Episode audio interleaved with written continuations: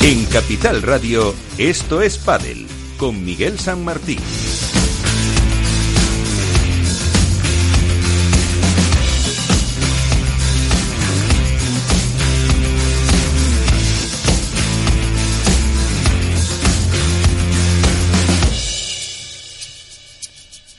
Y hoy con eh, Víctor Nieva en la parte técnica para que nos eh, cuenten eh, nuestros compañeros todo lo que se ha movido en el mundo del pádel en una semana en la que no hemos tenido competición, pero en la que han pasado muchas cosas extradeportivas, podemos decir, dentro de la Federación Española de Pádel, que ahora lo contaremos, y también eh, despedidas que se siguen sumando, despedidas relativas.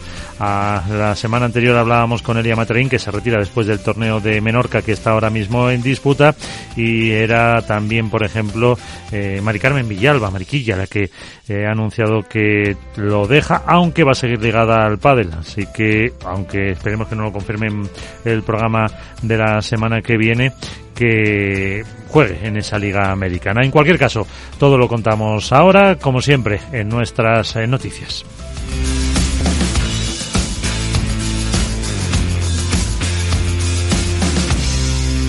Esto es Padel.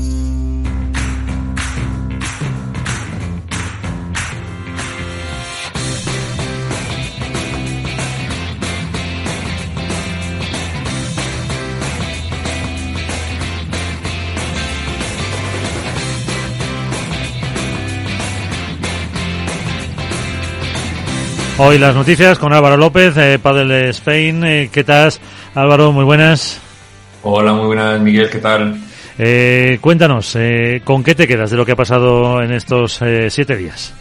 Bueno, lógicamente, digamos lo más reciente es este torneo de Menorca, como bien has, comentado, que ha empezado ya el, el cuadro final en el apartado masculino y también en el femenino tras la ronda, tras la última ronda de previas. Eh, en el que hay que destacar que bueno es el último torneo eh, suelo nacional, eh, quitando el Master Final, pero lógicamente al que no llegarán todos. Entonces, bueno, es el último torneo aquí en España para muchos. Y un torneo, como decías, especial porque también será la despedida no solo de Elia Matriaín, sino también de Mari Carmen Villalba, que como bien has comentado, anunciaba en el día de ayer que, dejaba las pistas, que dejaba la competición, tras un tiempo de, pensarlo, eh, de, de, hablarlo con su entorno más cercano. Y bueno, pues otra jugadora que decide, que decide dejar el padre profesional. Veremos qué objetivos tiene eh, a corto y medio plazo. No sabemos si en Estados Unidos, si a nivel de entrenadora, una academia. Eh, lo hablaremos eh, con ella seguramente la semana que viene y veremos a ver qué nos, qué nos cuenta. En cuanto a temas durante el fin de semana, bueno, lógicamente hay que hablar de padre a nivel de federación. La Federación Española que ha tenido unos días un tanto movidos. Primero eh, se supo la dimisión del seleccionador nacional de menores, José Luis Gutiérrez del Álamo. Eh, una, una dimisión que la verdad que sorprende porque el mes que viene además es el campeonato del mundo de menores en Paraguay. El equipo ya está conformado, ya está la, alineación de esa selección española y veremos a ver quién toma las riendas del equipo. Eh, como decimos, una decisión sorprendente. Pero no solo eso, sino que también se ha sabido que el presidente Ramón Morcillo eh, comunicaba la destitución de la que era hasta ahora vicepresidenta, Victoria Barcina, que es además eh, presidenta de la Federación de Padres de Castilla y León, y en su lugar eh, nombraba a Alfonso Murbo Igas eh, como nuevo vicepresidente, una persona que recién eh, llegaba hace muy poco a la federación. Eh, de hecho, el pasado mes de agosto era cuando entraba en este organismo y bueno, que no tiene una gran experiencia a nivel eh, federacional, pero bueno, a nivel federativo, pero veremos a ver qué, qué aporta en, la Federación Española. A nivel internacional hay que hablar del Panamericano Absoluto, en el que Argentina y Brasil se han repartido los títulos. Argentina en chicos, eh, con una escuadra con nombres muy reconocidos como Miguel Lamperti, eh, Ramiro Moyano, Lucho Capra, o Juan y de Pascual y en chicas eh, ganaba Brasil. Es verdad que no hemos sabido mucho de este torneo porque la Federación Internacional no ha dado una gran repercusión a todo lo que ha sido la, competición, más allá de alguna foto suelta. Entonces hasta las finales más o menos no nos hemos enterado de lo que ha ocurrido en, en el torneo. Y ya por último, eh, mencionar una noticia que se conocía también en el, día de ayer, que es que la Hexagon Cup, bueno, eh, tiene un refuerzo de lujo, tiene un nuevo equipo, el segundo que se conoce, que viene nada más y nada menos que de la Academia de Rafa Nadal. Así que, que bueno, que es un, un equipo nuevo y de una persona muy importante como es, como es Rafa Nadal, un deportista que todos conocemos y que también se suma a este proyecto. Pues perfecto, todavía nos quedarían cuatro equipos por conocer, ¿no? Porque son seis, si no me equivoco, los que van a conformar la Hexagon Cup el último día de, los últimos días de diciembre y los primeros de mes de enero de 2024. Pues eh, gracias, Álvaro.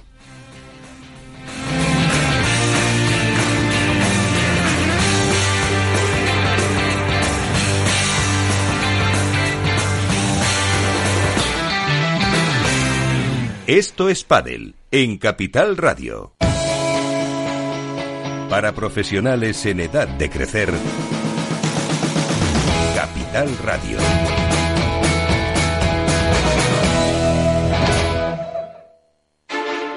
Industria, seguridad, tecnología, aeronáutica, innovación, empleo de calidad, defensa.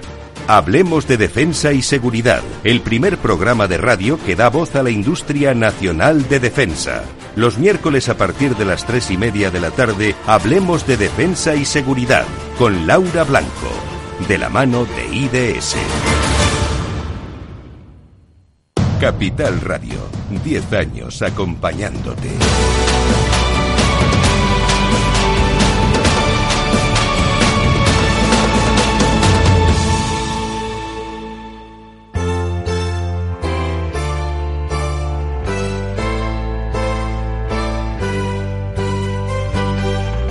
En Esto es comienza el debate. Además de Álvaro López, nos acompaña Nacho García, Mundo Deportivo. ¿Qué tal, Nacho? Muy buenas. Hola, ¿qué tal? Muy buenas. Alberto Bote, también del Mundo Deportivo. Alberto, muy buenas. ¿Cómo están los máquinas? Lo primero de todo. Un placer volver a oíros y, a ver. Y mm, Iván Hernández, Contrapared, ¿qué tal? ¿Cómo estamos? Hola chicos, aquí recuperándonos poco a poco. Muchas gracias. Pues eh, bueno, eh, como decía Álvaro, casi la actualidad ha venido marcada más por el aspecto extra deportivo esta semana con eh, esa no aprobación de las cuentas de los dos últimos ejercicios Mm, de la Federación Española de Fútbol, se lo echaron atrás al presidente, a Ramón Morcillo. Eso implicó la destitución de la vicepresidenta, el responsable de Castilla y León, Vichori Barcina, y también eh, pues que le aprobaran el sueldo del de, eh, presidente y eh, con más votos, eh, por lo menos, o sea, con más abstenciones que votos a favor. Y eh, la otra consecuencia es eh, la mm, ascensión, el ascenso a un nuevo vicepresidente. Así que, Nacho, ese es un poco el panorama de cómo está la federación ahora mismo. Eh, complicado panorama, pero como apuntas en la columna, ahí sigue resistiendo. ¿Cuál canción del dúo dinámico?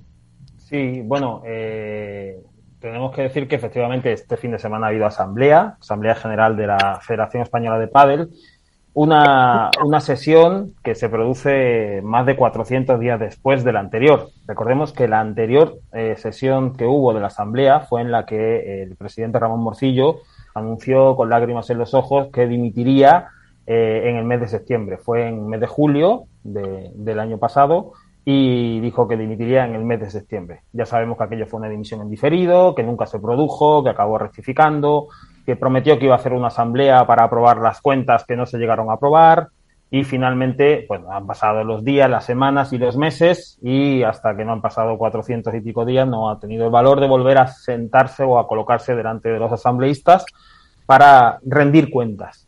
Y lo que ha encontrado, el escenario que se ha encontrado el actual presidente es un escenario eh, en el que eh, la, una abrumadora mayoría de ese foro, el máximo órgano de representación de la Asamblea de la Federación Española de Padel, le ha dado la espalda a su gestión. Las cuentas de 2021 y las cuentas de 2022 han sido tumbadas por una abrumadora mayoría. Estamos hablando de 47 votos en contra, o lo que es lo mismo. El presidente solo ha conseguido tres apoyos a su gestión, a los números de su gestión de 2021 y de 2022. Esos son sus dos primeros años al frente de la institución como presidente. Es un varapalo insólito. Yo no creo, de memoria hablo, no creo que ningún otro presidente, por lo menos en la historia reciente de la Federación, haya sufrido un, un revés de, este, de esta magnitud. Eh, no solamente eso, las cuentas se las tumbaron directamente 2021 y 2022, pero es que además eh, los presupuestos eh, salieron adelante con más abstenciones que, que, votos a favor. Estamos hablando de 27 votos a favor y 30 abstenciones. El motivo de que las abstenciones no fueran eh, votos en contra, según algunas fuentes de la Asamblea, fue que el propio presidente dijo allí que si el presupuesto lo tumbaban, eh, las selecciones de menores no podrían competir en Paraguay. Bueno, yo desconozco si eso es cierto o no. Hemos visto otras selecciones, por ejemplo las de veteranos, que han podido jugar en competiciones internacionales a pesar de que no había presupuesto aprobado. Pero en cualquier caso, aquello le sirvió para aligerar la presión y los votos en contra se, se, convirtieron en abstenciones. En cualquier caso, yo creo que el mensaje era claro. Y su propia remuneración, su propia remuneración incluida en ese presupuesto, la sacó adelante con un solo voto a favor. El escenario que tiene delante es dantesco. Estamos hablando de un, de un rechazo eh, casi, casi unánime a, a su gestión en sus dos primeros años y lo que no sabemos es lo que hay hasta ahora. Es verdad que tenemos una proximidad de elecciones que se debe producir el año que viene pero desde luego, eh, no sé, la, reacción de momento inmediata que ha tenido de cesar a su vicepresidenta eh, hace pensar que igual no ha entendido del todo el mensaje que la Asamblea le le transmitió el pasado sábado. Y además, eh, lo que, y a tenor de lo que has escrito en mundo deportivo, el futuro mmm, no es eh, precisamente halagüeño por ese agujero que tienen las cuentas, eh, importante, y además eso tiene consecuencias, Nacho, en eh, las subvenciones que da el CSD, el Consejo Superior de Deportes. Sí, a grosso modo, el, el, la radiografía económica de la Federación Española de Padel es dantesca. Estamos hablando de que tiene un patrimonio neto negativo que no deja de crecer. Eh, bajo la presidencia de Ramón Morcillo se ha incrementado en un 118% ese patrimonio negativo, que está superando los 236.000 euros. Además, tiene también un fondo negativo de maniobra de 132.000. Estos datos o estos conceptos los ha puesto de manifiesto la consultora que eh, lleva a cabo la auditoría de las cuentas, que es una actuación obligatoria, preceptiva para la aprobación de las cuentas y que además eh, eleva luego al Consejo Superior de Deportes y lo ha puesto de manifiesto porque emite una alerta sobre las cuentas, como ya venía haciendo los años anteriores, en la que pone en duda o dice que la incertidumbre material que tiene ahora mismo la FED puede generar dudas significativas sobre su capacidad para continuar con sus operaciones. Eh, esta alerta ya venía produciéndose en los años anteriores, pero vemos que la situación de la Federación Española no solo no mejora, sino que encima va empeorando. Además, este año, como novedad, como triste novedad, tenemos que el propio Consejo Superior de Deportes ha penalizado a la Federación Española de Pádel por haberse desviado del plan de viabilidad que tenía que cumplir precisamente para ir corrigiendo la eh, tremenda situación que tiene pues al haberse desviado, el Consejo Superior de Deporte ha penalizado a la FEP con una reducción de más de 13.000 euros de la subvención que recibe. Quiero decir, eh, todo esto al final radiografía una gestión que eh, la Asamblea y los asambleístas han tumbado de cabo a rabo. ¿Cómo lo veis? Porque eh, parece que eh, es una cosa así como lejana, pero a, mm, a los jugadores de padre, a todos los federadores afecta y mucho. Yo creo que no es una cuestión de que sea lejano o más cercano, el problema es que una vez más el ámbito federativo acapara el foco de atención por una cuestión eh, de ruido, de una cuestión negativa, en definitiva. Y estamos en un momento muy trascendente como para que la Federación Española de Padel siga perdida, eh, nunca mejor dicho, en este impasse en el que se está definiendo que va a ser el padre de los próximos 20 años. Es evidente que Ramón Morcillo es una persona que no debe estar frente a la Federación Española de Padel. Él mismo era consciente de ello y así lo comunicó. Al final, por una cuestión de intereses cruzados, consiguió zafar una, una coyuntura que él mismo había adoptada, adoptado como buena para tener que dejar el cargo. Y desde entonces, pues en cierta medida, ha intentado, o ha intentado no, entre todos han consentido que sea el mal menor. Y el problema del mal menor es que no deja de ser un mal. Y en una situación como la que está viviendo el padre ahora mismo, que España esté a la cola probablemente de varios países europeos en el peso territorial y de decisión que tiene ahora mismo este deporte, que está saliendo de España, pues es una verdadera pena. Evidentemente que un presidente de una federación tan importante como empieza a ser la del pádel, que le echen para atrás los dos últimos años de gestión, habla de cuál es la gestión. Evidentemente que su nómina eh, o los monumentos que percibe estén o no en tela de juicio es preocupante, pero lo que el trasfondo que tiene es que una vez más la Federación Española de Padel, en este caso Ramón Morcillo, son protagonistas por un, por un hecho que es reprochable. Y sería algo anecdótico si el papel de la Federación Española de Padel fuera el que ha sido los últimos 15, 20 años, que es el de la federación nacional más importante de este deporte. El problema es que coincide con el peso eh, hegemónico que está viviendo precisamente desde que Ramón Morcillo es presidente de, la Nacional. No es una cuestión personalista, pero evidentemente va en el cargo, con lo cual, al igual que estar eh, al frente del máximo ente representativo en España, pues es un privilegio y supone una responsabilidad y que en caso de haber llegado a buen puerto, pues sería algo para aplaudir. En este caso creo que Ramón Morcillo, más allá de quienes considere que sean sus enemigos y cuáles sean las trincheras que, adjudique, eh, debe ser consciente que la función de representatividad de la Federación Española por el bien del padre español y de España como marca España eh, no se está cumpliendo, está muy lejos de, de lo que se le tiene que exigir. Hola chicos, buenos, buenas noches. A ver, yo respecto a la federación, eh, bueno, está claro que es bajo, tras los hechos, eh, así te juzgarán, ¿no? Eh, yo creo que te puedo romper una pequeña lanza a favor de Ramón Morcillo que me vais a lo mejor a tirar al cuello, ¿no? En el sentido que es normal. sí hay debate. Sí, sí, bueno, que es normal en el sentido de que un presidente de una federación de cualquier deporte, cuando no se ve apoyado por su propia junta directiva, lo normal es que la, cese a esa junta directiva. Ese es el único punto que puedo decir que es actuar de forma normal. Lo que no es normal es eh, que no se te aprueben los presupuestos de dos años, que no cumplas tus palabras y que desde baja a una persona como Bichori Barcina, la cual es una, para mí, una de las mejores presidentas de una federación regional de pádel, que ha duplicado el presupuesto de su propia federación, que ha quitado los, los, todos los pufos que había en la federación regional, que ha hecho una gestión realmente impecable y que siempre fue de cara. Le dijo, yo siempre voy a ir con la mayoría. Y la mayoría ha visto que es lo que dice Nacho en su columna, que vas en contra de dirección, que vas en contra del pádel, que vas en contra de todas las decisiones que has podido tomar en un principio y que ahora mismo se te han vuelto atrás. Que los tres votos que ha tenido a favor Mm, pues me, encantaría saber los tres votos que ha tenido a favor. Lo que ya es algo que, que, que, se sospechaba hace tiempo y que yo dije hace tiempo y que entró una persona a decirme, a pedirme disculpas, a pedir que, que le, que le, diera disculpas y que porque le había dicho que se amenazaba, que si no amenazaba, que si eh, coaccionaba o que influía, por decirlo, al final se quedó la palabra en influencia, eh, el presidente de la Federación Catalana de, de, de de Padel no asistió a la asamblea y todos y sabemos que el voto que dejó para que se pudiera, hacer uso fue a la madrileña. O sea, con eso ya nos está diciendo mucho de lo que puede pasar en un futuro.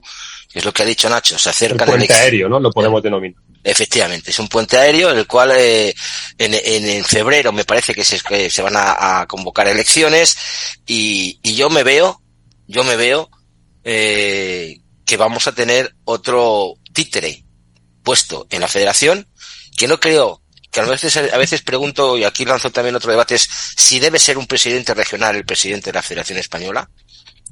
Yo creo que debería, por el mero hecho de la experiencia regional, o debe ser una persona externa, pero al mismo tiempo con conocimientos del mundo del pádel. Porque lo que está haciendo Ramón Morcillo de reunirse con gente que tiene un currículum que vamos, que extraordinario, de Deloitte, de no sé qué, de CEO, de no, sé qué y tal, que muy bien, podrán ser excelentes gestores empresariales, pero hay que saber cómo funciona una federación española y sobre todo la federación, lo que ha dicho Alberto, la federación más importante del mundo en el mundo del pádel, que es la de España. La marca España la están tirando por la basura. Ahora mismo no hay un solo euro en la caja de la Federación Española para pagar una sola factura. Entonces yo creo que que no tenemos, eh, a falta de un mes para el Mundial de Menores, no tenemos seleccionador. Eh, no encuentran un seleccionador. Ayer mismo en la página web de la Federación Española de Padel, la foto de, la vicepresidenta desapareció, la foto del, del, entrenador de menores todavía seguía, porque obviamente no ha encontrado nadie, tiene que encontrar a alguien. Eh, hay otro directivo por ahí, me parece que es Pablo, no sé cómo se llama, que también me dice que va, a presentar su, otro entrenador que va a presentar su dimisión próximamente, y todo ha sido por las presiones que ha ejercido el presidente de la Federación, Ramón Morcillo, para que se le fueran aprobadas las cuentas. Pero es que tú no puedes presionar a tres, cuatro personas, y aunque esas cuatro personas hubieran cedido la presión y hubieran dicho que sí, a mí me sale una votación de 45 en contra, y lo primero que tengo que hacer obviamente es o cesar a la directiva, que es lo que ha hecho, o lo que dice Nacho, voy en contra de la dirección tengo que dimitir, tengo, me, me, han hecho ver que mi gestión no es correcta. Entonces, por, por orgullo, ya independientemente de los resultados, tengo que dimitir. Y, oye, yo me, ahora mismo me, me presento a presidente de la federación, consigo los apoyos, puede ser uno externo, pero claro, ¿quién, quién, quién va a votar? O sea, con el perfil que tengo yo, ¿quién me va a votar a mí?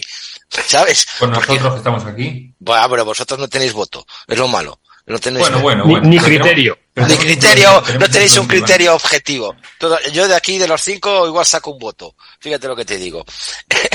Entonces, yo creo que, que, que, el presidente de la federación se tiene que dar cuenta de lo que dice Nacho, que es un salmón que está volviendo a la montaña, está en contra de corriente, en contra de todos los sitios y que, y que va a morir, va a morir en, en, en cuando, cuando deje su legado, va a morir como un salmón que ha intentado luchar contra corriente, contra todos los sitios y, y, y va a dejar todo su esfuerzo en qué? En agarrarse al sillón o en agarrarse a, al sueldo.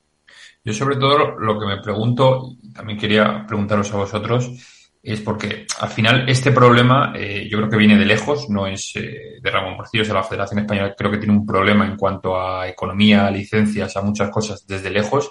Entonces, ¿qué es lo que pasa en una federación que ya con el anterior presidente también tuvo problemas eh, a nivel nacional e internacional? Entonces, ¿Qué es lo que se está haciendo mal realmente, en el independientemente de quién esté, en el seno de una federación que tiene muchísimos problemas económicos, muchísimos problemas de licencias, eh, que pone y quita gente a su libre albedrío? Entonces, no, no, no sé, desconociendo lógicamente cómo funciona una federación desde dentro, porque nunca he estado en una, eh, pero ¿qué es lo que pasa en una federación de pádel tan importante que debería, ser eh, reflejo, imagen y, y, y espejo donde mirarse para muchas?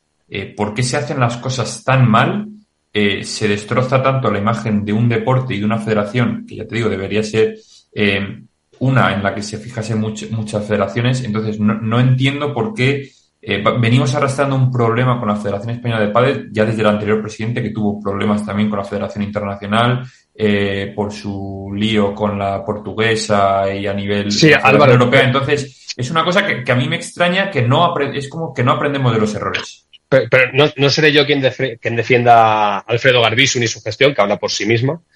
Pero el pádel de hace cinco años no es el pádel de ahora. Obviamente, obviamente. Y la Federación Internacional de Pádel de hace cinco años no es la Federación Internacional de ahora. El escenario de juego que hay ahora mismo no tiene nada que ver con hace cinco años. Y es que el pádel no está cambiando en 2023. El pádel cambió en 2020.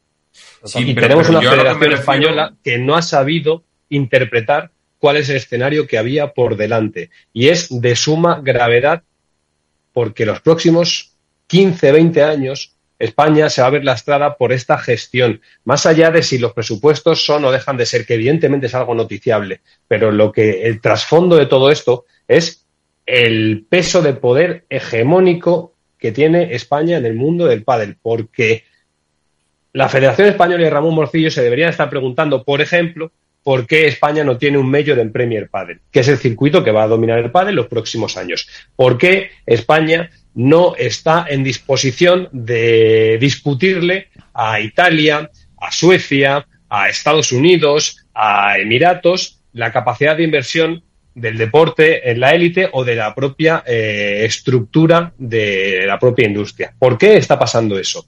¿Por qué cada vez hay más fuga de talento de España a nivel base, a nivel entrenadores, a nivel técnico a otros países porque hay mejores condiciones. De eso es de lo que se debería estar encargando la Federación Española de Pádel. Más allá, obviamente, de la aprobación de presupuestos o no, pero el problema de esto es que una vez más nos quedamos mirando eh, el dedo en lugar de estar viendo la luna, ya que estamos todavía haciendo metáforas eh, un poco randoms. Entonces, pero por, eso yo me, yo me refiero, perdona Nacho, un segundito solo, que por qué en vez de ir a mejor, al revés, o sea, vamos a peor y no aprendemos de los errores y con gente que se supone que sabe de pádel, que es la que está al frente de las diferentes federaciones, más allá en la española debería ser todavía una persona que sepa más incluso de pádel, eh, me dirá mejor, estamos yendo cada vez a peor en todos los sentidos.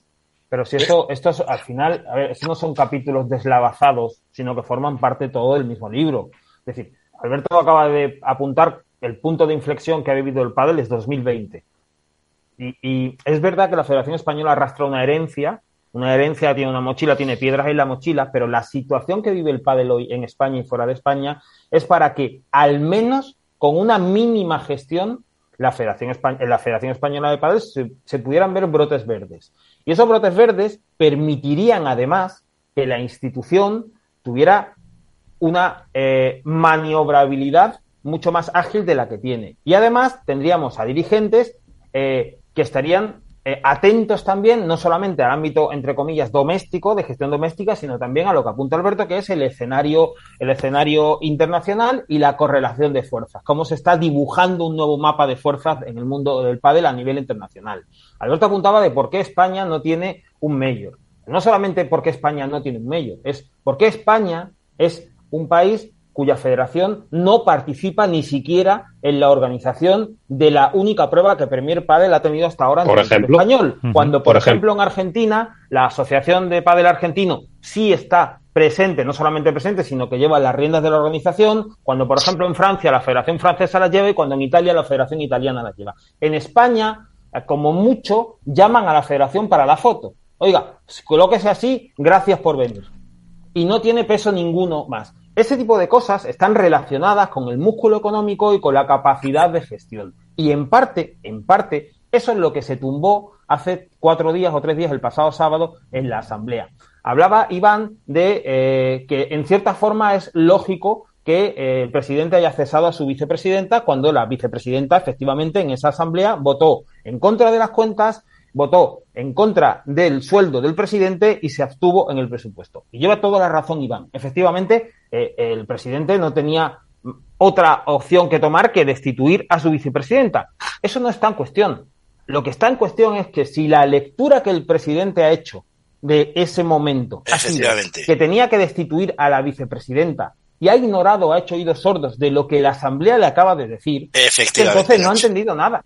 No ha entendido absolutamente claro. nada de lo, que, de lo que pasó allí. Él ha retirado a su confianza a la vicepresidenta porque le ha dado la espalda. Disculpe, toda una asamblea le ha dado la espalda a usted. Le ha retirado la confianza en la gestión que hizo. Le ha tumbado los números de dos años enteros. Correcto. ¿No tiene consecuencias? Efectivamente. O patada hacia adelante y seguimos. Bueno, de hecho, me, ya destituyó, ¿no? A dos vicepresidentes ya, o dos bueno, miembros. En... Destituyó a toda la Junta Directiva en 2021. A la Junta, a la Junta, a la junta entera. Cada, cada Además, fíjate, que... fijaros cómo estoy, cómo estoy, cómo estoy de la cabeza que voy a, a nombrar a un... Eso no es nuevo. Eso no es nuevo. Bueno, ahora, ahora, todavía, sab... ahora todavía ya sabéis que hay peor. Eh, pero fijaros que voy a nombrar a un viejo amigo nuestro y le voy a dar la razón. A Lisandro Borges. Fijaros, ya se os veo las caras, sí, Isaías, llévate las manos a la cabeza. Sí, bueno, que no hemos saludado a Isaías Blayota, que se acaba de conectar eh, del diario Le. Isaías, ¿qué tal? Muy buenas. Sí, sí, sí. Pues, Muy buenas, Lisandro, un abrazo para todos. Lisandro Borges, en uno de sus brotes psicóticos, igual a lo mejor como los que tengo yo de vez en cuando, eh, dijo que los, los, los presidentes federativos se agarran al, al, al, al sillón bajo cualquier concepto. Y yo pregunto aquí, ¿cuántos cambios federativos en federaciones regionales ha habido en España?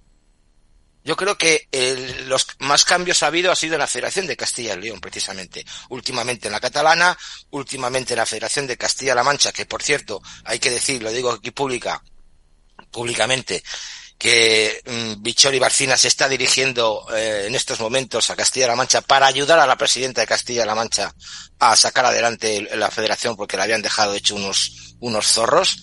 Entonces, si la gente se apoltrona en el puesto, en cualquier sitio, es lo que pasa, que no hay gente nueva, no hay sabia nueva, no hay gente que, que dé ideas nuevas y que se agarra por diferentes proyectos personales. Entonces, hasta aquí es lo único que puedo decir de, de, lo que dijo Lisandro, de que la gente se apoltrona. Otra cosa es que si el, gen, el gerente, que es lo que dice Nacho, chico, a mí me votan 47 en contra, no es que dimita de la Federación Española de Padel, es que dimito de la comunidad de vecinos. Pero no, pero no, no llevéis a engaño que una parte yo estoy muy de acuerdo con, con, Nacho y la lectura que hacía Álvaro. El problema no es solo de Ramón Morcillo, el problema es que, hay muchas federaciones territoriales que son consentidoras de esta situación y que las mismas, las mismas que estuvieron haciendo oscilar el cargo de Ramón Morcillo eh, hace apenas un año y medio o un año, eh, son los mismos, que, son los mismos que han decidido que sea el mal menor. Con lo cual, es una, Alberto, si tienes 47 votos en contra, presenta una moción de censura. Pero si no se trata así, para lo que queda, al final pensarán, bueno, vamos para a lo que queda del convento me cago adentro, ¿no? Y, el, problema, esa es, esa es. Esto es como un equipo de fútbol, eh, Iván, cuando las cosas van malas, aquí se echa el entrenador. Pues aquí ha ocurrido lo mismo. A nivel federacional hay muchos problemas internos a nivel federacional. Ya, pero el entrenador no se va te vas cargando a, los jugadores, incluso a los mejores jugadores que has tenido en la liga. no se va, pero de momento ya le han, ya le han puesto la cruz. Bueno, pero de, qué me, pero, pero, pero, ¿de qué me vale que me le pongas una votación en contra de una cruz si luego el equipo baja segunda? Cuando has tenido los mejores, las una de las mejores juntas directivas que has tenido en los últimos tiempos ha sido la que tuvo Ramón Morcillo en la primera época. A ver, el cese, el cese de, o sea, el cese me refiero, la dimisión del presidente es una cosa que compete al presidente. Si hace un año que tenía motivos para irse, que dijo que se iba a ir, no se fue, la verdad es que ahora. Sí, aquí estuvo contándolo. efectivamente. También hay que decir que le hemos invitado a que estuviera aquí. Sí, que muchas de estas preguntas las podía responder él hoy, pero no, no ha venido. Sí, sí, sí, estaba invitado. Entonces, eh, lo que decía es que efectivamente, eh, si no eso es una cosa que compete a él. Si aquí, yo creo que la, para mí, eh, la clave y relacionado con lo que decía Alberto y el peso de España y qué papel quiere jugar en el concierto internacional, en el mundo del pádel, porque no va a vivir de etiquetas, no va a vivir de la etiqueta de la Federación Española es la federación más importante del mundo, porque es cuestión de tiempo y cada vez de menos tiempo que eso deje de ser así. Con lo cual, ¿qué papel quiere jugar España en el ámbito del concierto internacional, en el mundo del pádel? Eso es lo que tiene que decidir. Y eso pasa por el primer día sin Ramón Morcillo, en este caso, en la presidencia, que será, imagino, el día de las elecciones. Aunque es verdad que el actual presidente ha dicho que todavía se está pensando si se presenta.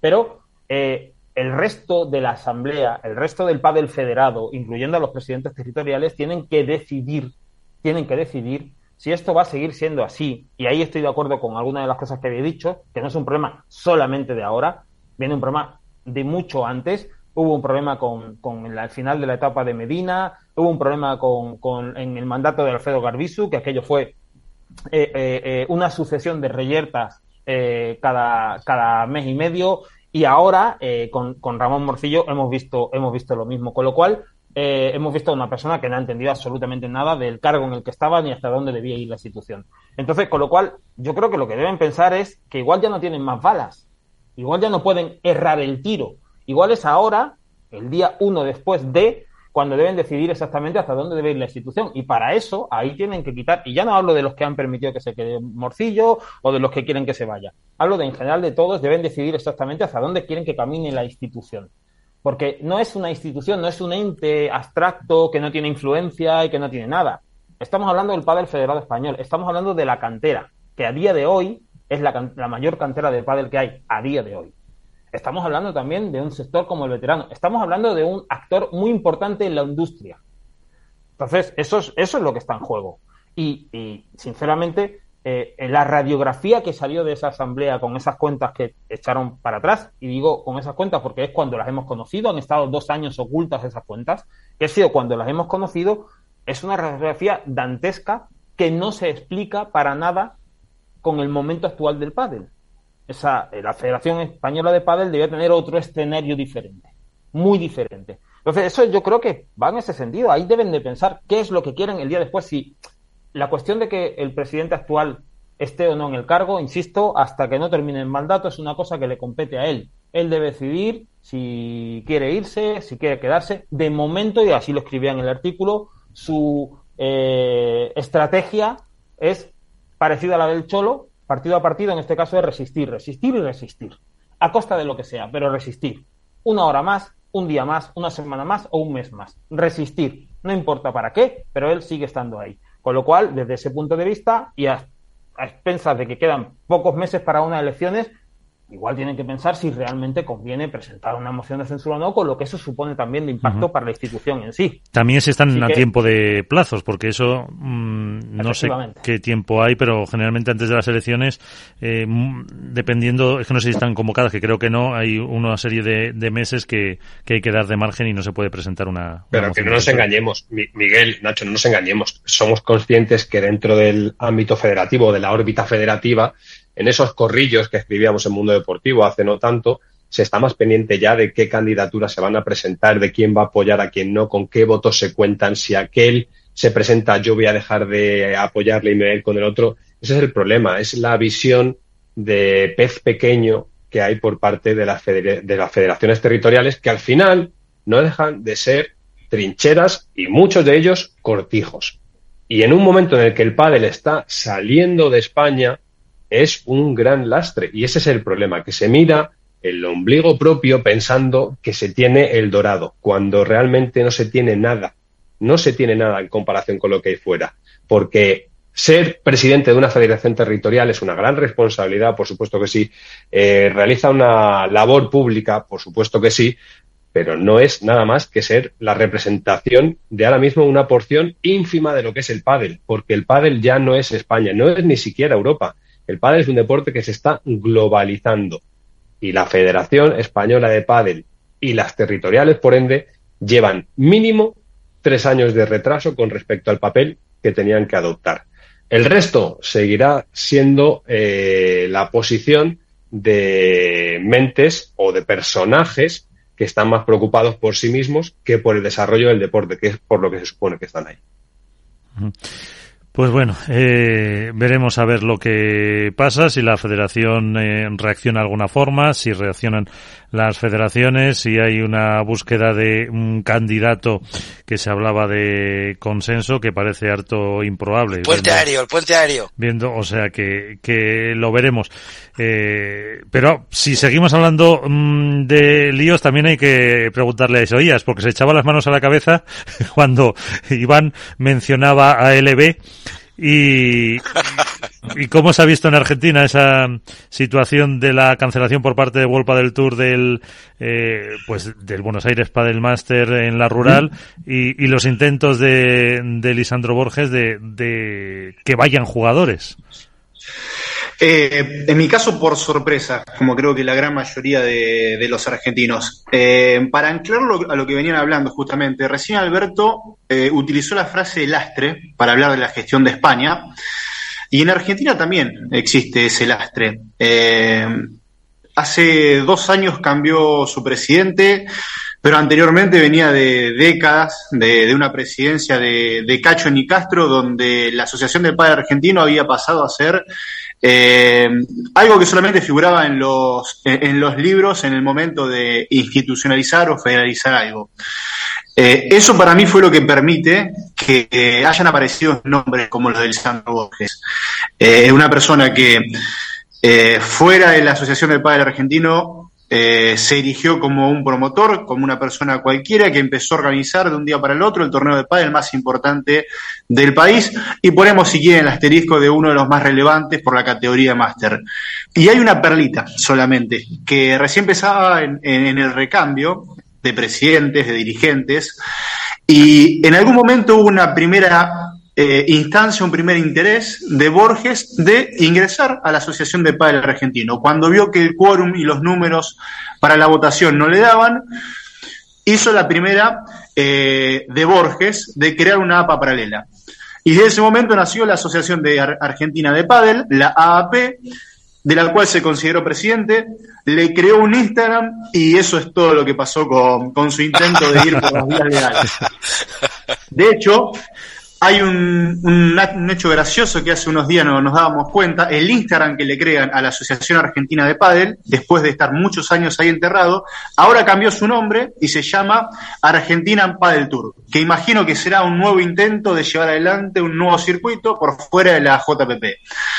Eh, yo creo que solamente eh, para, opinar sobre lo que venían diciendo, me parece sumamente valioso que en el momento que pasen las cosas pongan el foco allí como periodistas, porque acá en Argentina pasaron muchísimo tiempo y hoy es un lastre muy grande que está teniendo la APA para volver a tratar a ser eh, el ente madre del pádel argentino. Y en cuanto a la organización de Buenos Aires Padel Master, tengo sentimientos ambiguos, un poco de lástima y de pena, de que mucha gente compró su entrada, y, gastó mucha plata de verdad para trasladarse hasta Buenos Aires un fin de semana que, bueno, ahora justo va a haber elecciones, entonces no sé qué es lo que pasaría. Y por otro lado es, es un final anunciado de una guerra que se inició hace dos años y que no podía terminar de otra manera, como bien explicó eh, Nacho en su artículo, que como terminó. ¿Qué es el fin o no de un personaje, de un promotor argentino que intentó eh, en algún momento dar un paso más y ser más que World del Tour, no lo sé.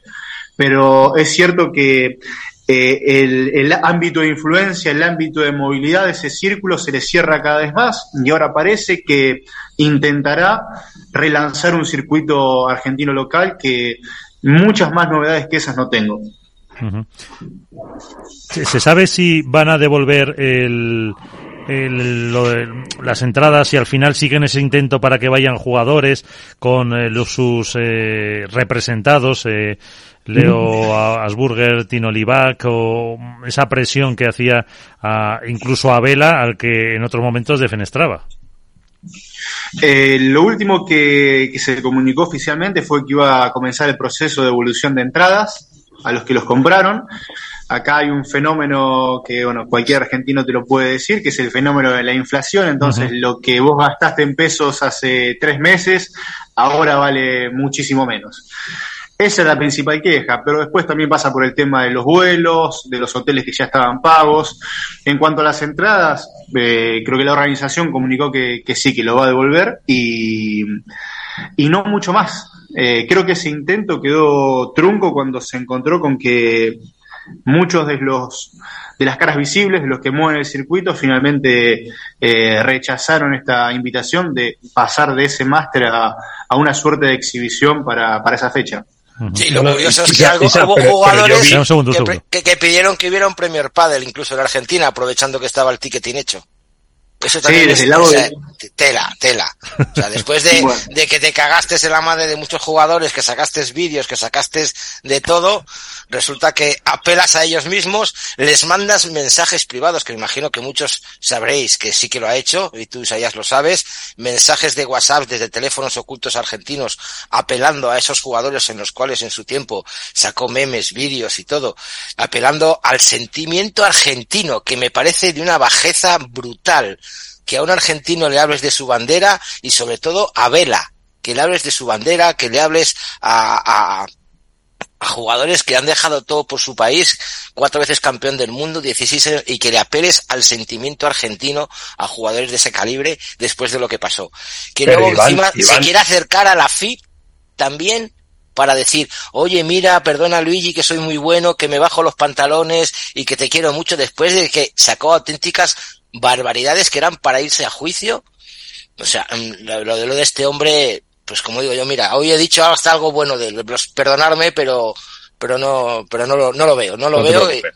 entra dentro del grupo ese de que somos los, los descriteriados, que no tenemos Efectivamente, Gracias Alberto por tu apoyo. El, problema, el problema no es eh, descubrir ahora cuál es la figura de Lisandro Borges, que, cuya radiografía hizo a la perfección eh, Nacho en Mundo Deportivo.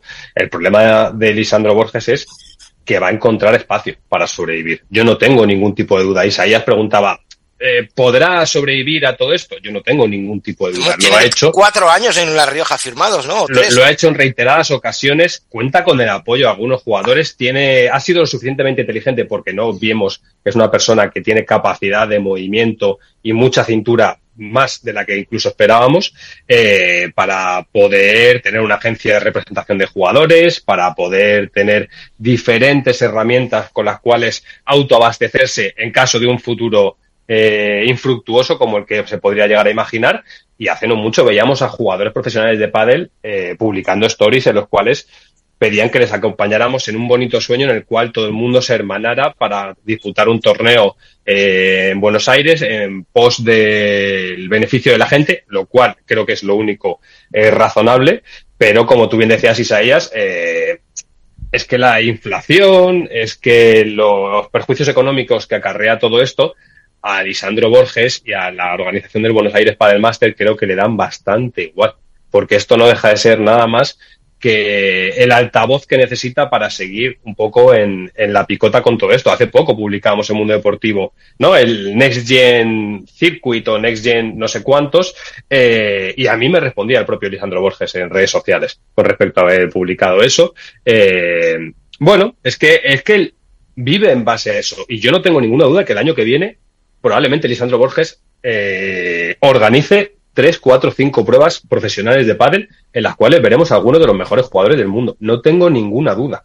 Y eso creo que, al igual que hay que criticar que sus formas y que el personaje en sí es deplorable, porque eso no atiende a ningún tipo de ética, de respeto, eh, no tiene problema en faltar a cualquiera con tal de justificar el fin, eh, hay algo que hay que reconocerle y es que habilidad para sobrevivir no le falta y que los eventos que organiza, impagos de por medio, ¿no? Como todos sabemos que hay, que hay diferentes eh, motivos por los cuales hay, no sé si pleitos o está en proceso de, pero la realidad es que sigue ahí y sigue organizando torneos, sigue llenando recintos y si el año que viene no organiza cuatro o cinco torneos, de verdad, para mí sería la sorpresa, no lo contrario. Hombre, que, que algo Pero... sacará es, seguro, eso es seguro. Yo, yo por eso, perdona, Isaias, quería preguntarte además, en relación a esto que dice Alberto, un poco ¿Qué sensación tenéis vosotros desde allí o tú personalmente eh, de por dónde, más allá del Next Gen este, eh, por dónde puede salir, qué, qué, es lo que puede crear o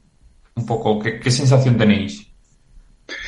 Eh, hasta, hasta el momento lo único que, que dejaron entrever eh, era la, el lanzamiento de la Argentina Padel Tour, que yo la veo como una suerte de fechas puntuales que pueden llegar a ser los, los mayor de lo que es hoy a JPP. A JPP es un circuito del cual han surgido los mejores jugadores argentinos que hoy ven en World Padel Tour en Premier Padel o en A1 Padel también, pero que eh, se vio económicamente muy relegado que los premios quedaron totalmente desfasados, que lo que sirve muchísimo más a algunos jugadores es roce y visibilidad de tener un buen ranking en Argentina para venderse una marca y dar el salto a Iwan Padel o a World Padel Tour.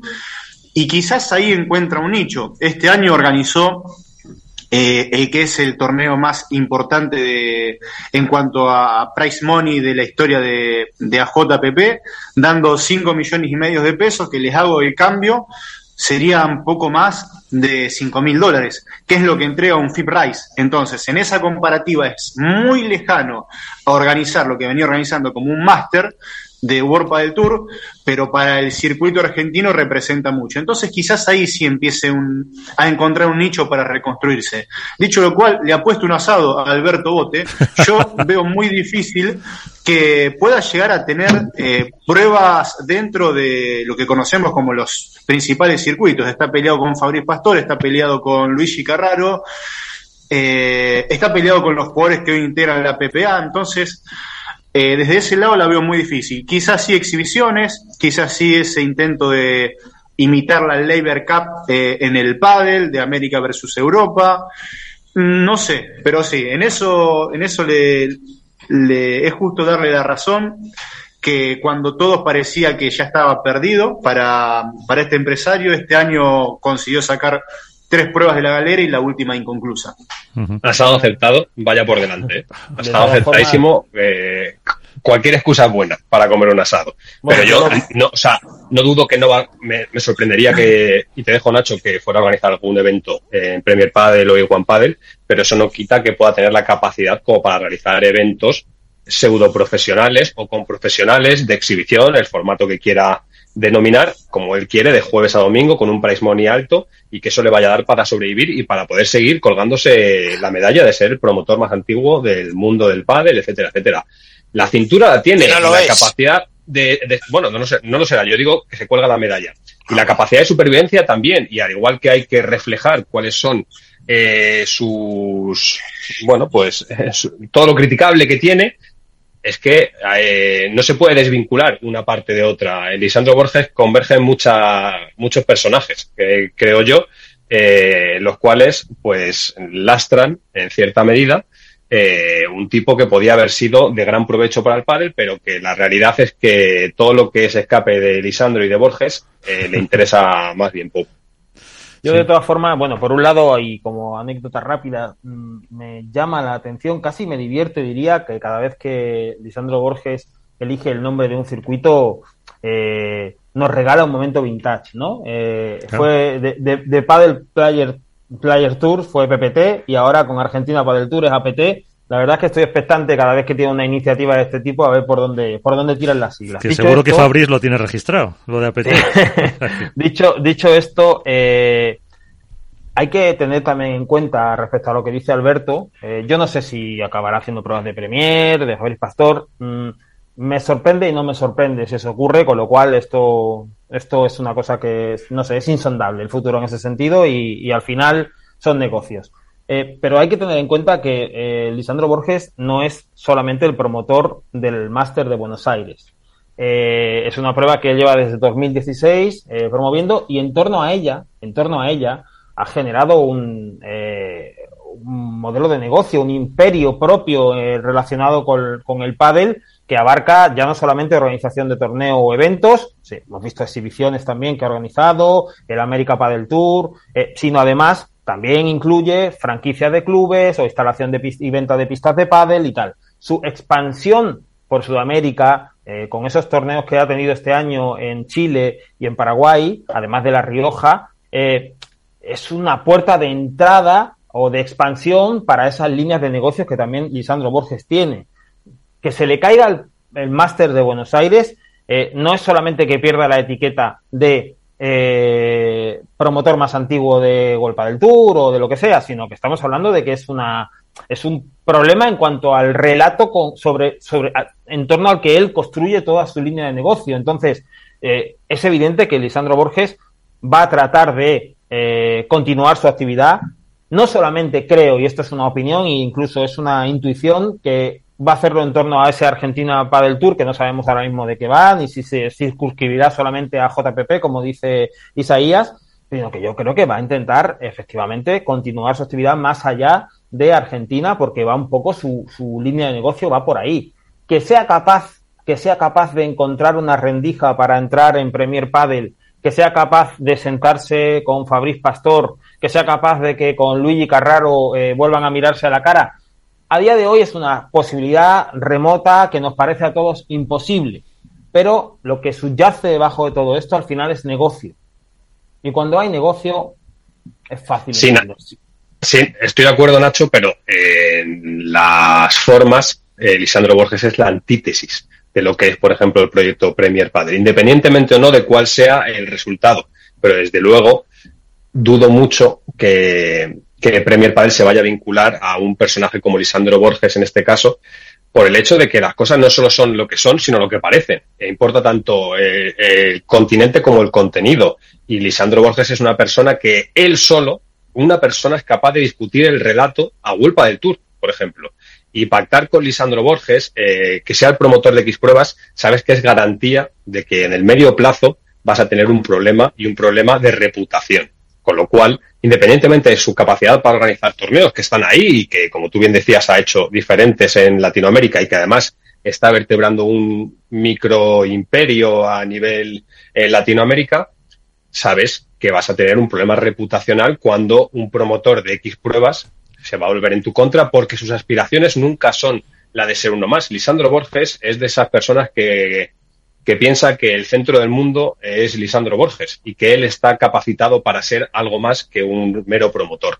Lo tenemos en el hecho de que ya lo intentó con World del Tour, de que lo ha intentado ahora una vez que se ha suspendido el Buenos Aires Master con una entrevista que ha hecho en La Chiquita donde asegura que Huelpa del Tour le quería vender eh, la marca Huelpa del Tour de circuito cuando estaba eh, ya cerrado un acuerdo con Premier Padel. Es decir, hablamos de un personaje que para él mismo trasciende el resto de posiciones, con lo cual yo creo que es improbable que tanto Premier como la Federación Internacional de Padel se puedan llegar incluso a sentar con, con un personaje así, que insisto, yo estoy convencido que el año que viene va a realizar eventos de, de gran magnitud y que no descartemos ver una América versus Europa con eh, jugadores profesionales y formatos de este estilo que, ojo, tienen cabida dentro del mundo del pádel, que es normal, ¿eh? no, no disputo que sea así, pero Lisandro Borges creo que, que, lo va a intentar y me sorprendería que no lo consiguiera. Mira, yo antes de preguntar, hacerle una, lanzarle una pregunta a Isaías, eh, eh, yo quería decir obviamente dos cosas. Primero que Lisandro Borges tiene contrato tres años en La Rioja. No sé si tendrá que hacer algo, si podrá hacer, utilizar esa vía o esa rendija que decís vosotros para realizar algún tipo de eventos. Me parece que tienen contrato firmado también con Brasil. Eh, entonces, rendijillas, como quien dice, para hacer eventos de cualquier tipo, como dice, dice Alberto Nacho, de, de jugadores profesionales, neoprofesionales y lo que sea, puede tener.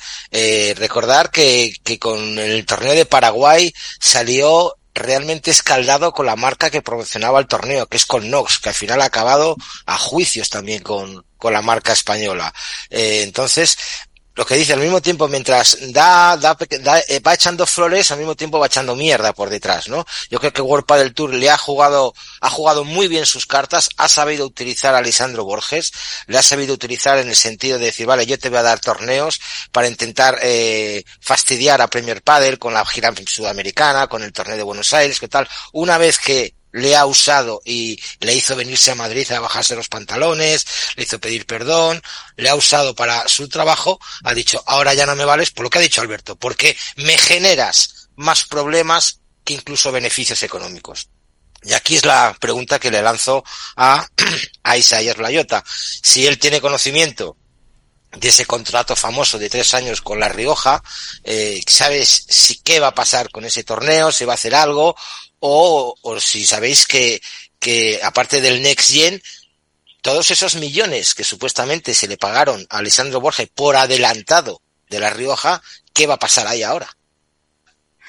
Es una pregunta para la cual yo de momento no tengo respuesta. Quizás este parche de relanzar un nuevo circuito, de utilizar a los jugadores bandera de su agencia, sean también eh, el motivo por el cual va a tener que, tapar algunas obligaciones que ya asumió. Él cuando anuncia el torneo de Chile, en la conferencia de prensa, recuerdo que se lo preguntaron por cuánto tiempo iba a, llegar esa prueba a Chile y respondió que era por un año porque estaban en negociaciones con Cuerpa del Tour. En el caso de La Rioja realmente no lo sé y Buenos Aires este era el último año de, del contrato con la Rural que muchas veces también se puso en tela de juicio de, más allá de lo emblemático y el motivo que tenía, realizar un máster en un eh, pabellón. No era un estadio como eh, otros donde se realiza máster de la categoría. Y yo solamente pongo un asterisco en que en su momento sí era un poco disruptivo realizar eh, torneos eh, que salían de, del calendario típico, de los cuadros de 32 avos o 16 avos, que buscaban nuevos formatos, pero de repente nos encontramos que para 2024 ya hay ofertas de ese estilo para los jugadores de mayor nivel. Nos encontramos con que a Dubái le interesa eh, que jueguen leones contra panteras, contra camellos, contra caballos, que la Hexagon Cup, Hexagon Cup, perdón, eh, aparece con nuevos equipos y, un price money totalmente alejado de lo que venía ofreciendo América versus Europa. Por eso veo muy difícil que, que realmente encuentre un nicho hablando en la cúspide de los jugadores. Ahora bien, a mí me sale el signo de pregunta cuando me pongo a pensar quizás en el futuro de Iwan Padel, de esos jugadores que están ahí dando vueltas, que hoy son del circuito de Fabriz Pastor y que para el año que viene está en la promoción de nuevos, de, de nuevas sedes, de nuevos torneos. Eh, veo incompatible a las dos personas, porque vemos de un lado a un Fabriz Pastor y a un Lisandro Borges que siempre han sido antagónicos en las opiniones y en los discursos que han dado y lo veo realmente muy difícil, pero si pensamos en negocios, si nos agarramos de esa frase donde acá estamos por, eh, por dinero, porque el padre profesional es eso, y lo veo quizás una postura un poquito más cercana en la distancia, en los kilómetros de distancia que lo que está de, de Premier Padel hoy en día. Y una pregunta, a todos. Y si está esperando, claro, obviamente sabemos que en toda federación, ya sea internacional, regional o local o de la comunidad de vecinos, hay elecciones. Y si está esperando a lo mejor a que Luigi Carraro no salga elegido como presidente de la Federación Internacional e iniciar nuevas negociaciones con el nuevo presidente, sea quien sea. Pensaba, que puede yo pensaba que ibas a decir que se presentaba presidente de la FIP.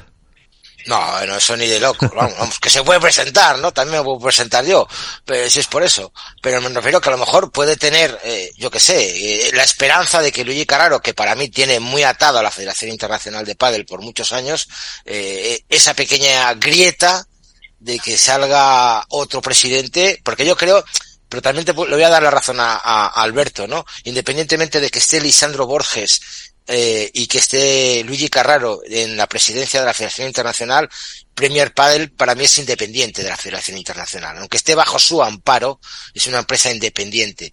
Y creo que nunca Premier Padel o QSI o, el Fondo de Inversión Qatarí se uniría a un individuo de que ha hecho todo lo que ha hecho en contra del Padel.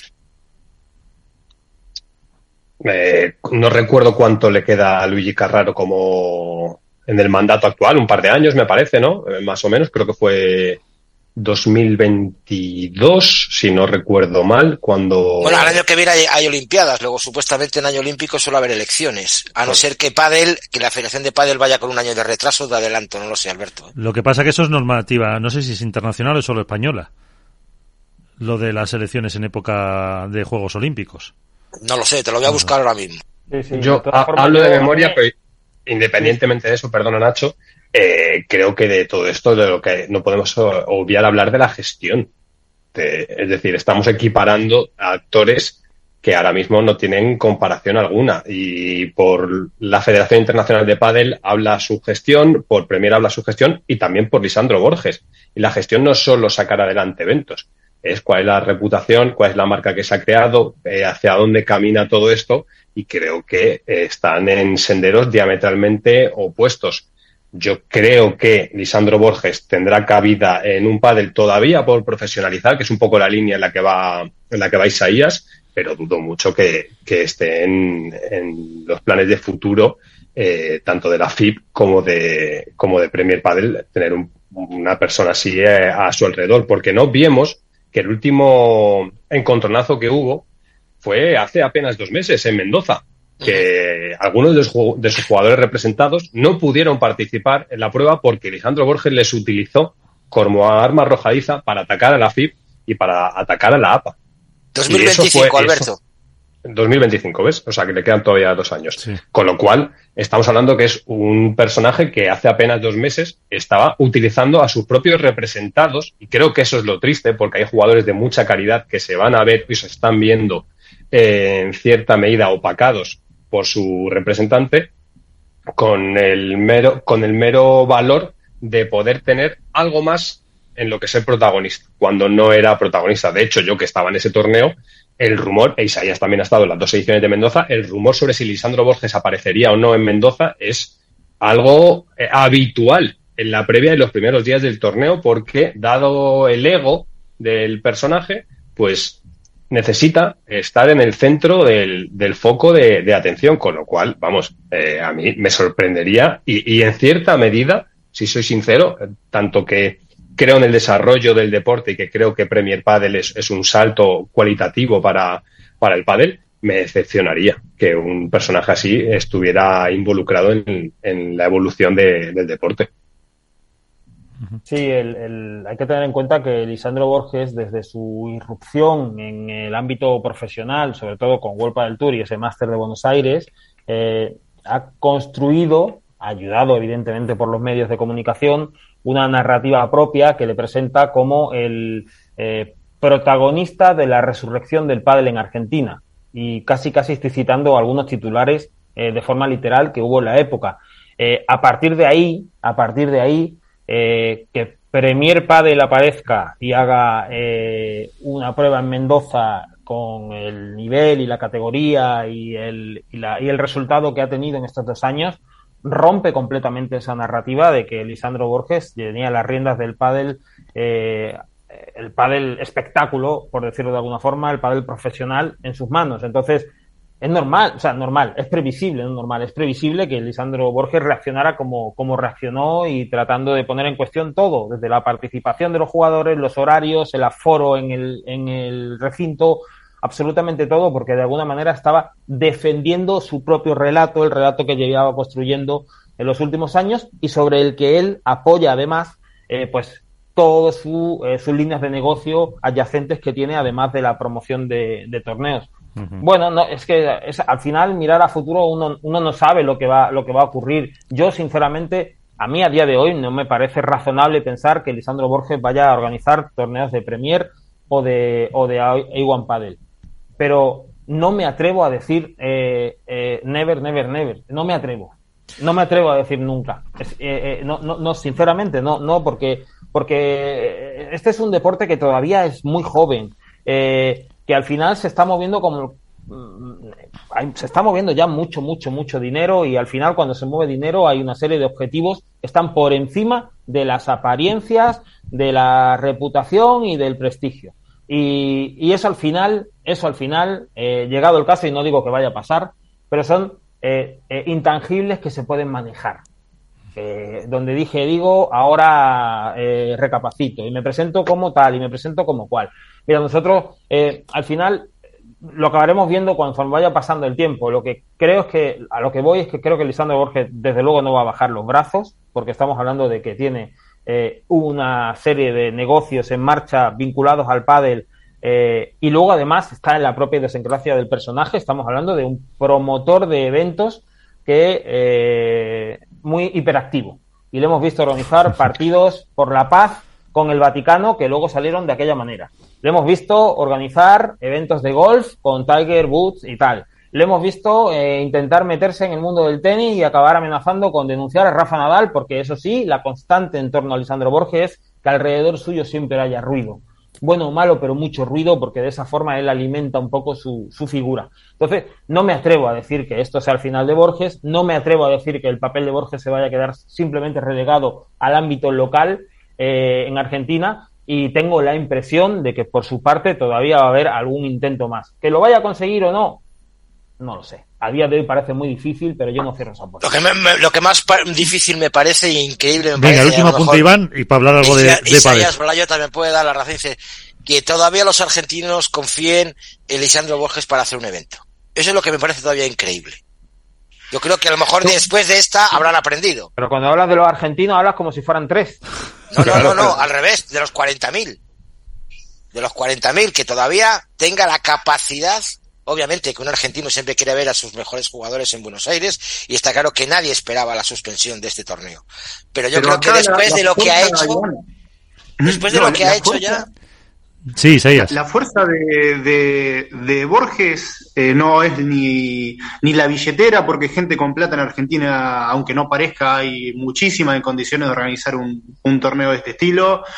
Eh, no es eh, la campaña mediática o periodística que él puede haber llegado adelante o que pueda llevar en este momento con los medios que todavía le, le responden a sus intereses, sino la fuerza que tuvo Lisandro Borges durante todo este tiempo, se llamaba World del Tour y se llamaban jugadores. Y cuando atacaste a los tipos que eran tu sostén en ese momento y se empezaron a correr, te diste cuenta que debajo no había nada.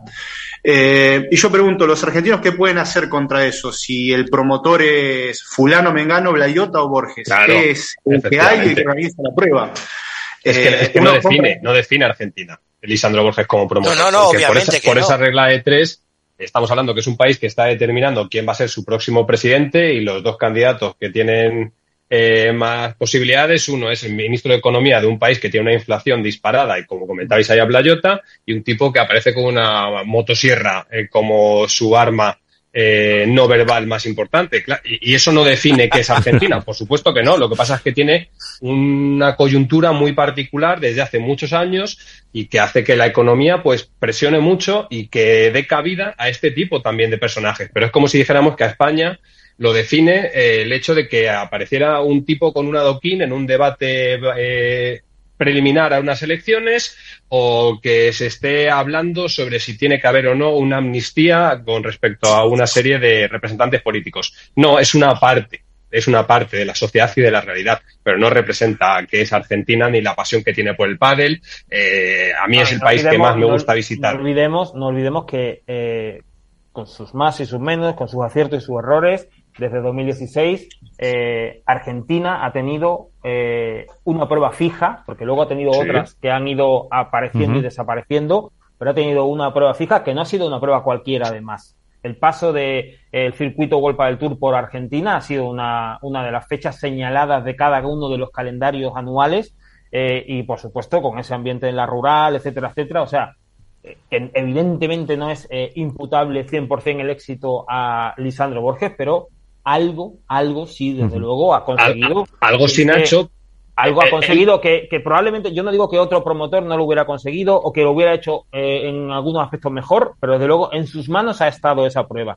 Lo que hizo fue canalizar eh, la necesidad y la demanda que había por parte de una parte de la sociedad con respecto al pádel, porque el ejemplo lo has puesto tú. El año pasado en Mendoza Piguán, a mí fue el torneo, que hice la gira entera de Premio Padel, fue el torneo que más me gustó y más me sorprendió pero por esa visión que tenemos eh, quizá en Europa de que se da por supuesto que vamos a realizar un evento de grandes dimensiones y que cómo va a estar en tela de juicio que podemos llegar a hacerlo, en Argentina, como se visita una vez al año, eh, tanto la parte organizativa, los equipos de trabajo, la afición, eh, todo el mundo que orbitaba en torno al evento, lo vivía como algo especial. Y eso lo que supo Lisandro fue canalizarlo muy, muy bien. Pero como dice Isaías, que conoce infinitamente mejor que nosotros cuál es la realidad de su país, eh, por gente con dinero no falta en el país. Probablemente, de hecho, ese es uno de los grandes problemas que tiene la sociedad argentina hoy en día. Con lo cual, Lisandro del 2016, evidentemente, sí que fue, entre comillas, un pionero para saber explotar eh, una, un nicho económico mediante los eventos de pádel. Pero el pádel en 2023, como decíamos antes con respecto a las federaciones, está en un escenario completamente diferente. Y Lisandro Borges lo que se va viendo cada vez es más ahogado y con menos capacidad de moverse en el tablero de juego. Y a eso no le ayuda precisamente el personaje que es, del cual no es capaz de desvincularse. Porque si Lisandro Borges fuera capaz de dar, eh, de encerrar a su alter ego en un armario y quedarse con la parte de organizador de eventos en un segundo plano, teniendo un director general que dé la cara a un responsable de comunicación, pues quizá Lisandro Borges en algún momento podría haber sido eh, un promotor que hubiera tenido más recorrido. El problema es que es imposible. Le estás pidiendo que luche contra natura. Y eso. Y ya se está buscando promotores ya. Eso es. Bueno, si os parece que nos quedan eh, 15 minutos y no hemos hablado de, de deporte eh, en ningún eh, momento. Tenemos. Panamericano, ¿no? Que Argentina sufrió. Eso, bueno, ahora al final, si queréis, o, o empezamos por Menorca para. Perdona, es que quería, quería comentar una cosa y quería Dime. expresar mi, celebrar más bien eh, mi alegría y mi satisfacción por ver a nuestro compañero. Orgullo y satisfacción. Por ver a nuestro compañero Iván de Contrapared eh, en plena forma, en plena forma, tengo que decirlo, MVP. nos diga que no. En una hora de programa se ha postulado como candidato para la FED y para la FIP y eso demuestra que está en plena forma nuestro querido Iván. Así que yo me alegro un montón. Muchas gracias por ver la mejora. Gracias, Nacho. Estos ratos, la verdad que sí que son terapéuticos de verdad. Bueno. La verdad que sí. Y todo se ha dicho que si, si, si existe la posibilidad de ser promotor en Argentina, Iván, También. puedes llegar a plantear. O candidato de consenso para presidir la Federación Española de Padel. Yo estoy abierto a cualquier proposición que me venga de donde me venga ahora mismo. Incluso deshonesta. Es- ese, Bueno, es, el- ese es el titular. Ese es el titular de este programa. Ese es el titular. Estoy a cualquier, abierto a cualquier propuesta siempre y cuando sea por el bien del pádel, que no como algunos me han dicho en redes que no miro por el pádel y, busco el mal al pádel, no. Si es una buena propuesta, yo, me- aquí está mi cabeza. Que, creo que muchas cosas se te podrán achacar, como a todos, pero precisamente que no miras por el pádel no creo que sea una de ellas. Evidentemente. La trayectoria le, escrito, le avala. escrito está, Alberto, tú lo viste. O sea, que ahí no, no estoy negando una, estoy- no estoy negando ninguna evidencia. Pero bueno. Bueno, vamos a hablar de el Menorca. A ver, Isaías, eh, los superpibes, ¿los vemos de número uno o no? Eh, a mí me apuraron y me corrieron con, con, un título hace unos días y yo se me escapó ese, casi sin querer hace dos semanas. Así que bueno, voy a tener que revalidarlo en este momento. Eh, en una entrevista que hicimos hace unos días con Mike Shanguas, me parece que dio la definición. Digo, ¿quién termina número uno? Depende de Tapia Coello. Eh, puede ser eliminados en primera ronda o pueden ganar los cuatro próximos torneos al hilo. Sabiendo que Dineno difícilmente se caigan de unas semifinales, creo que el amperímetro lo van a marcar como estén después de este, quizás sí, mini tropiezo de, de Tapia Coello en una temporada eh, superlativa en casi todo momento. ¿Cómo lo veis? Eh, en Menorca vamos a tener ahí más emoción. Mm, los eh, superpibes se acercan a ese, a ese número uno? Eh, yo deseo que sí. sí, sí, sí. A ver, eh, Iván dice que no. Yo, vamos, se pueden acercar. Se puede, yo creo que sí se van a acercar y, les van a meter mucha presión. Y yo que me encantaría poder ver eh, un, una final de máster en la cual se juegue mucho más que, que un partido, ¿no? Porque yo sí que a lo mejor a veces es tirar piedras contra mi tejado, que es, que es lo que le gusta a Nacho decirme, que me tira a veces piedras contra mi tejado, pero no estoy viendo bien a Coello. Sinceramente, le estoy viendo muy cansado, un poco lento de piernas, eh, el smash no le, no le, no le sale bien. Y el otro día comentaba en, con Carles en su canal de Twitch, decía la gente, no, bueno, es que la pista en, en, en Europa es más lenta, es que la pista, perdonadme, todos hemos jugado al fútbol en tierra, en, tierra, en césped artificial y en césped natural. Y el gesto del smash es siempre el mismo, independientemente de que la, la, la bola, la pista sea lenta. Si tú rematas bien, si tú no tienes el brazo cansado, si tú no juegas con una protección en el codo porque estás teniendo molestias, eh, la bola te va a salir. Y yo le veo mucho mejor ahora mismo a, a Tapia que a Coello.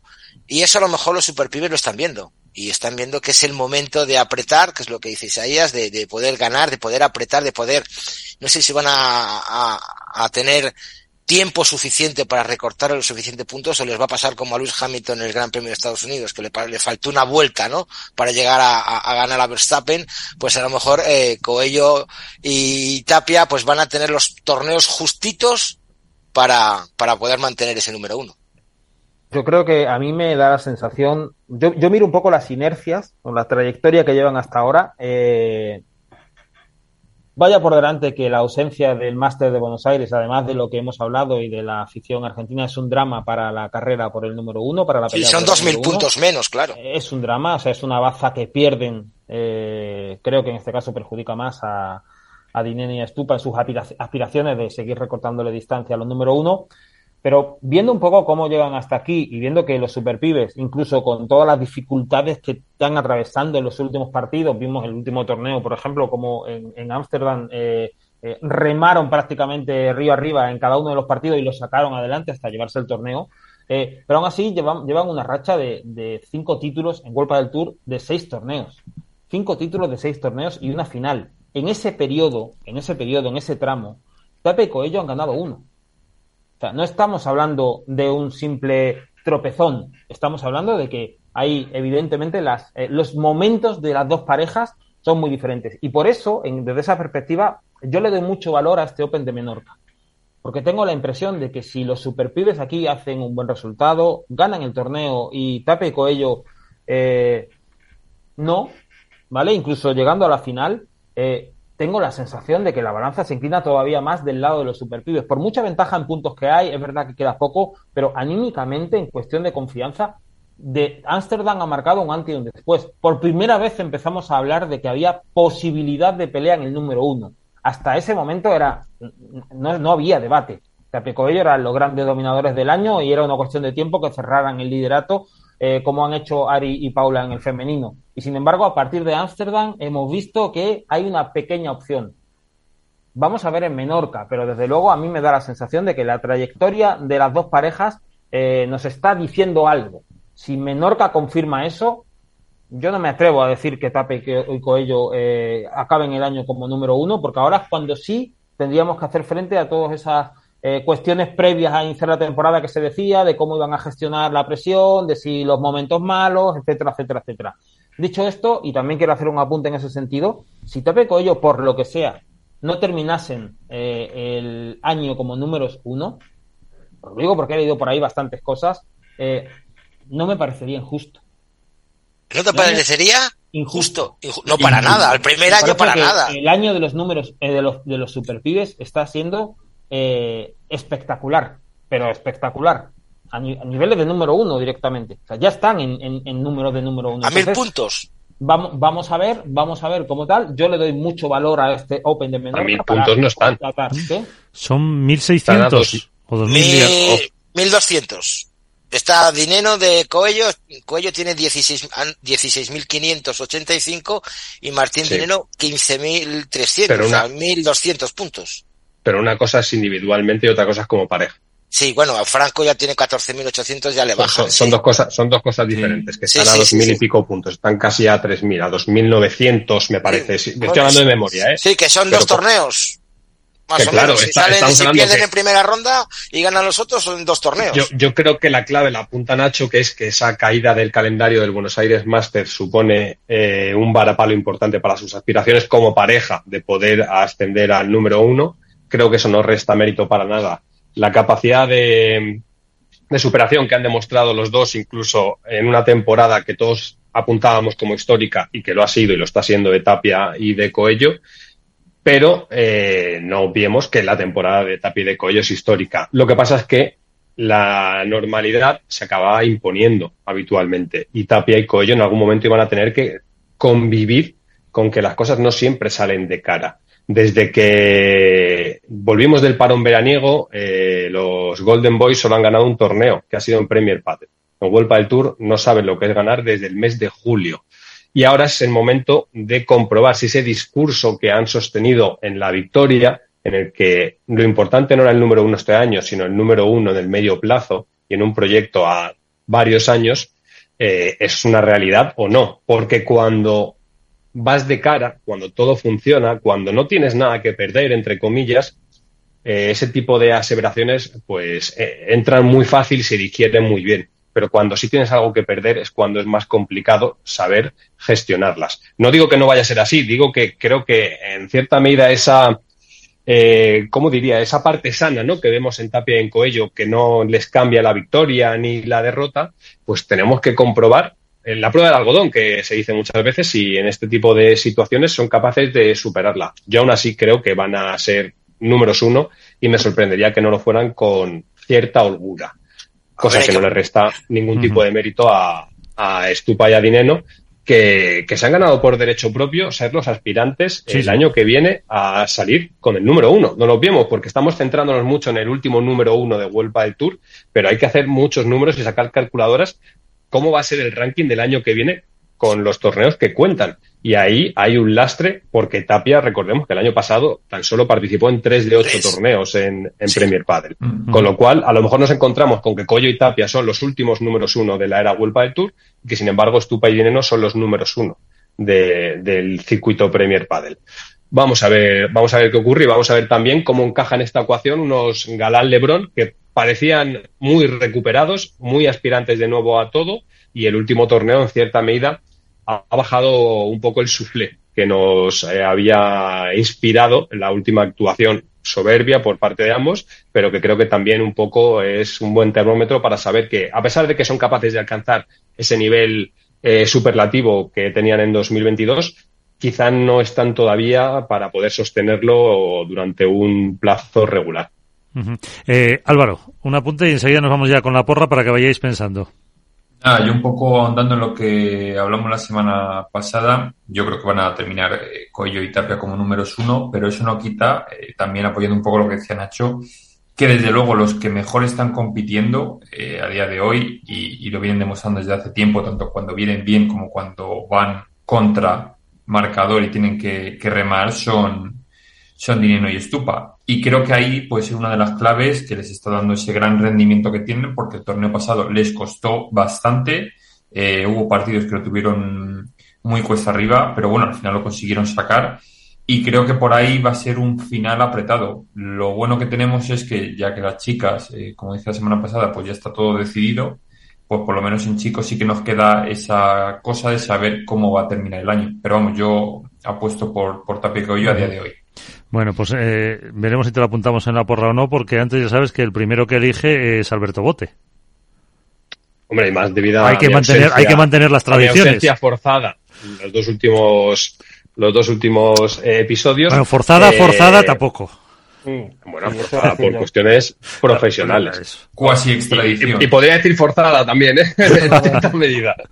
Eh, no, yo en el femenino eh, creo que Ari Paula eh, tienen La una alfombra roja de aquí, ¿Qué has dicho, Nacho? de aquí a final de temporada. yo soy de Juani, soy de Juani de Pascual, soy muy de Juani de Pascual. Eh, eso, Ari y Paula. Y en el masculino, eh, a pesar de lo que he dicho, voy a apostar por los superpibes. Vamos. A Alberto ver. siempre gana. Bueno, a- a- Alberto, como siempre, el primero. Dejamos el segundo, si os parece, a Isaías. Puesto. Mm, eh, yo, qué difícil es no caer en, en- en los mismos nombres. Eh, Es la ventaja, es la desventaja de estar detrás siempre de claro, ya me primerió. Y bueno,